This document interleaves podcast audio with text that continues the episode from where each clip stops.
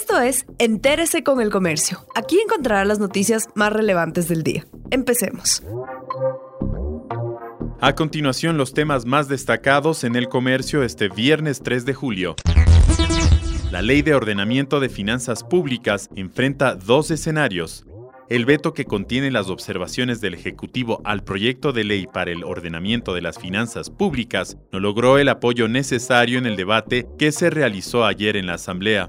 La ley legislativa permite reconsiderar la votación en una siguiente sesión, y si no se logra aprobar una resolución hasta el 15 de julio, el Ejecutivo puede enviar la ley al registro oficial. El proyecto propone techos presupuestarios y la reducción de la deuda. Los escándalos y las grescas aumentaron en el último mes. Guayaquil, Quito, Cuenca, Machala y Milagro son las ciudades con más problemas según los reportes del EQ 911. Los escándalos en la vía pública se producen en medio de las reuniones. Estas citas se dan pese a las restricciones del estado de excepción. Trece comunidades del cantón Saraguro en Loja se autoconfinaron y no dejan ingresar a los extraños para evitar contagiarse.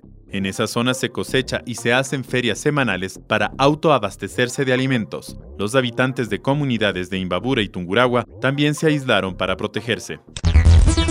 En Quito nuevamente están en funcionamiento 18 fotorradares de velocidad desde mediados de junio, la Agencia Metropolitana de Tránsito instaló 10 fotorradares que fueron vandalizados durante las protestas en contra del gobierno ocurridas en octubre del 2019. Estos dispositivos se suman a los 8 que ya funcionaban en las avenidas Simón Bolívar, Mariscal Sucre, Ruta Viva, Panamericana Norte y E35. Según datos de la AMT desde el 17 de marzo del 2020, cuando comenzó la emergencia sanitaria del COVID-19 hasta el 15 de junio, 12.800 infracciones se emitieron por exceso de velocidad.